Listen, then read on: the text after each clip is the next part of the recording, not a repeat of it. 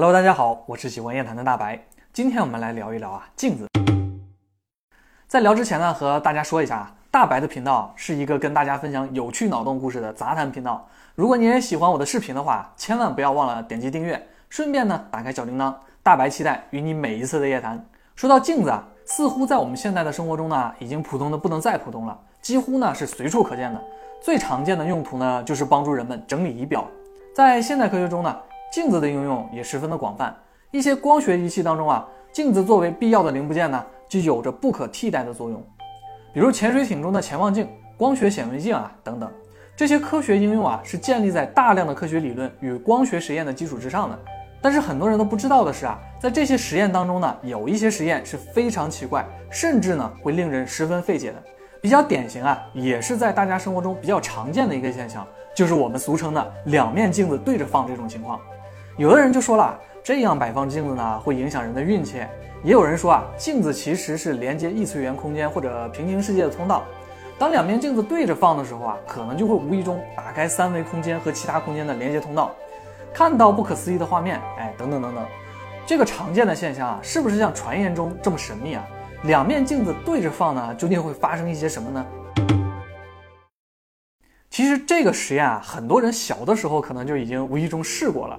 毕竟啊，镜子在我们生活之中真的是太常见了。第一个发现无限镜现象的人啊，历史上似乎没有什么记载啊。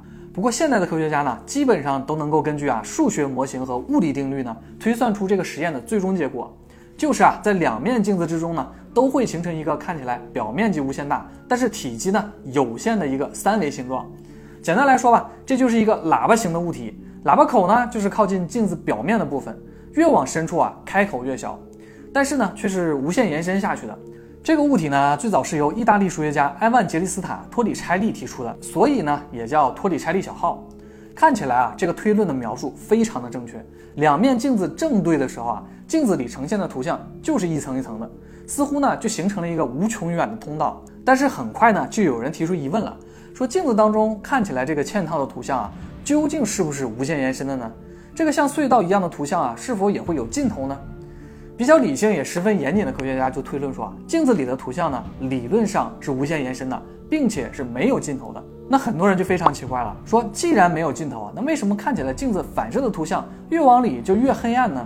到最后呢，是漆黑一片，完全看不到任何的东西了。莫非啊，真的是打开了某种神秘的通道？还是说，难不成这就是人造了个连光都逃不出去的黑洞吗？这话要是让欧洲核子研究组织搞大强子对撞机的科学家听见了，不知道啊，他们会作何感想？感情呢？制造黑洞的成本如此的低廉，两块镜子就搞定了。好，开个玩笑哈。当时的科学家呢，听到这个问题啊，估计起初呢也是有一些发懵的。确实呢，如果按照数学和物理的推论啊，无限镜现象呢就应该是个铁律了。但是为什么镜子深处的图像是一片漆黑的？似乎啊有点和他们自己的认知呢有冲突了。不过科学家呢就是科学家啊，他们很快就补充了说明。说理论上呢，无限镜的推论结果肯定是没有错了。但是啊，因为现实世界的条件有限，客观因素影响下呢，几乎百分之九十九点九九九九，无数个九后面的这个概率啊，都认为这个无限镜实验是目前科学上无法得到百分百准确的实验结果的。具体因为什么呢？首先就是啊，人类没有办法制造出完全平行的两面镜子。以人类目前的技术呢，两面看起来相互平行的镜子啊，也仍旧是有细微的误差的。这就造成了最终光线一定会反射到这两面镜子的外面去。简单来说啊，就像是打乒乓球一样，不可能啊一直是和平球。就算啊体力再好，也总会有啊接不住的一方。再一个就是呢，光的反射会出现损耗，而且镜子本身啊也不存在完美的反射角度，多少呢都会有一些细微的偏差。所以呢，如果仔细观察我们日常生活中的镜子啊，这个无限镜现象呢，你可能就会发现，越往镜子深处，图像就可能变得越扭曲。好多人啊，听到这里就说啊，哦，原来这个实验也只是个理论猜想罢了，是无法还原的。你还别说啊，这个似乎也能印证啊，人类的科学呢，其实都是在无限的接近真理，但是呢，并不是真理，总还是差了一点什么的。所以很多人呢，就脑洞大开了，就有了许多奇思妙想和不一样的解释。连科学家自己都承认了啊。以目前的科技水平呢，是无法创造出两个百分百平行的镜子这一实验环境的，更不用说啊，光在传递过程中啊，能量衰减的问题了。不管人类怎么努力呢，目前的现实就是啊，人类实现不了真正的无限镜现象。你看，虽然现实当中呢，就算是很小的小孩子都很容易呢把两面镜子对着放，但是仍旧是呢没办法让你看到镜子画面当中相对最里面的地方。人能理解啊，用两面镜子就能制造出无限远这种视觉空间现象，但是呢，看起来啊，似乎永远都无法真正创造出无限远。实际上呢，人类目前在很多的科学实验上呢，也都是这种无限接近的状态。这就像是啊，冥冥之中呢有一个看不见的力量划定了界限。让人呢无法突破对宇宙更进一步的理解，再结合啊这个无限近现象本身的猜想，很多人已经开始觉得了，说这个世界啊并不像是我们看上去啊那么简单了。有些人呢甚至觉得我们这个世界呢或者整个宇宙啊都有可能是虚拟出来的。之前呢大白也特意讲了一期世界有可能是虚拟的猜想。很多人呢对这个概念的认识呢，就是来自著名的双缝干涉实验。这个实验本身啊，最令人细思极恐的部分啊，就是说啊，当有所谓的观察者去选择观察或者放弃观察实验过程的时候呢，得到的实验结果啊，可能并不一样。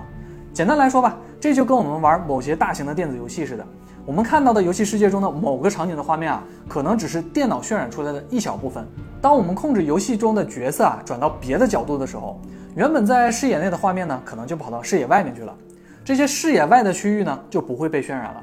有些思维活跃的人就可能发现了啊，说无限镜现象很可能就是证明世界是虚拟的一个重要的环节。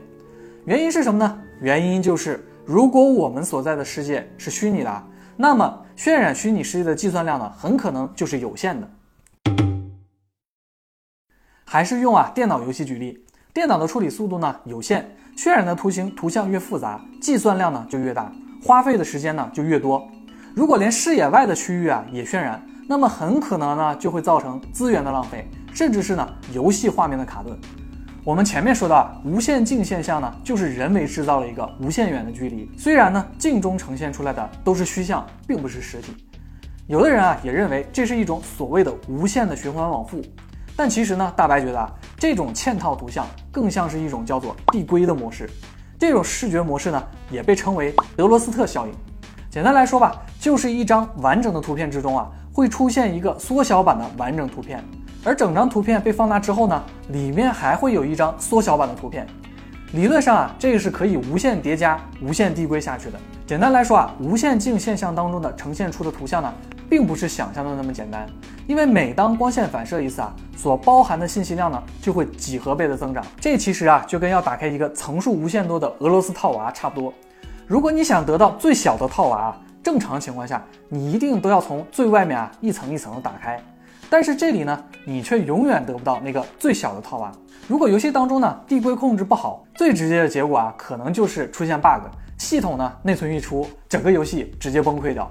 所以呢，回到我们这个现实世界啊，可以说物理规则啊，就十分巧妙地约束了这种视觉递归的层级，让画面中的信息量呢，始终控制在一个相对安全的范围内。所以不管怎么说啊，我们所见到的无限镜现象中的画面呢，到了一定的位置啊，就全部都变成了一片黑色的了，像不像是啊？前面我们说到的电子游戏画面的渲染机制呢？这就像有人说的，如果真的存在造物主，那他呢，很可能啊，就是个程序员。在创造宇宙的时候呢，制定了很多的规则，让人类呢无法轻易突破这些规则的束缚，而且这些规则十分巧妙啊，让人类自己能够明白，有些事情呢是永远无法逾越的鸿沟。就比如说吧，就算人类能够掌握两面镜子绝对百分百的平行，但是想要验证这个结果啊，也是不太可能的，因为呢，镜中的距离相对来说是无限远的，毕竟啊，你怎么去测量这个无限远的距离呢？只要宇宙还存在，这个距离啊就永远测不出来。虽然在目前科学上认为啊，宇宙空间或者是相对的时间都是有限度的，但是很多东西呢是无限度的，比如数学当中的无穷大或者无穷小，这一个呢就足够说明了，能够用无穷来描述的东西呢，理论上也是无限的。所以呢，我们也总说啊，人可以用自己有限的精力发挥出无限的潜能。还比如说呢，想象力啊是无止境的。或者呢，脑洞是填不满的。说着说着就有些哲学了。前面我们说啊，有人认为两面镜子对着放呢，可能会影响人的运气。从某些角度，好像还真的有那么一点道理。如果运气呢，也是一种能量的话，毕竟啊，目前的无限镜现象也不能真正的无限反射光线。如果真正的无限镜现象可以实现呢，你的运气可能就会是这个样子的。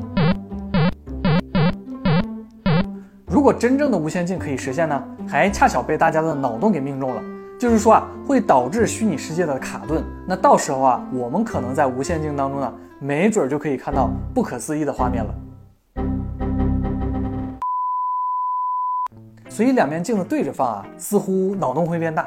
脑洞里面呢还有脑洞，脑洞，嗯，还是禁止套娃吧。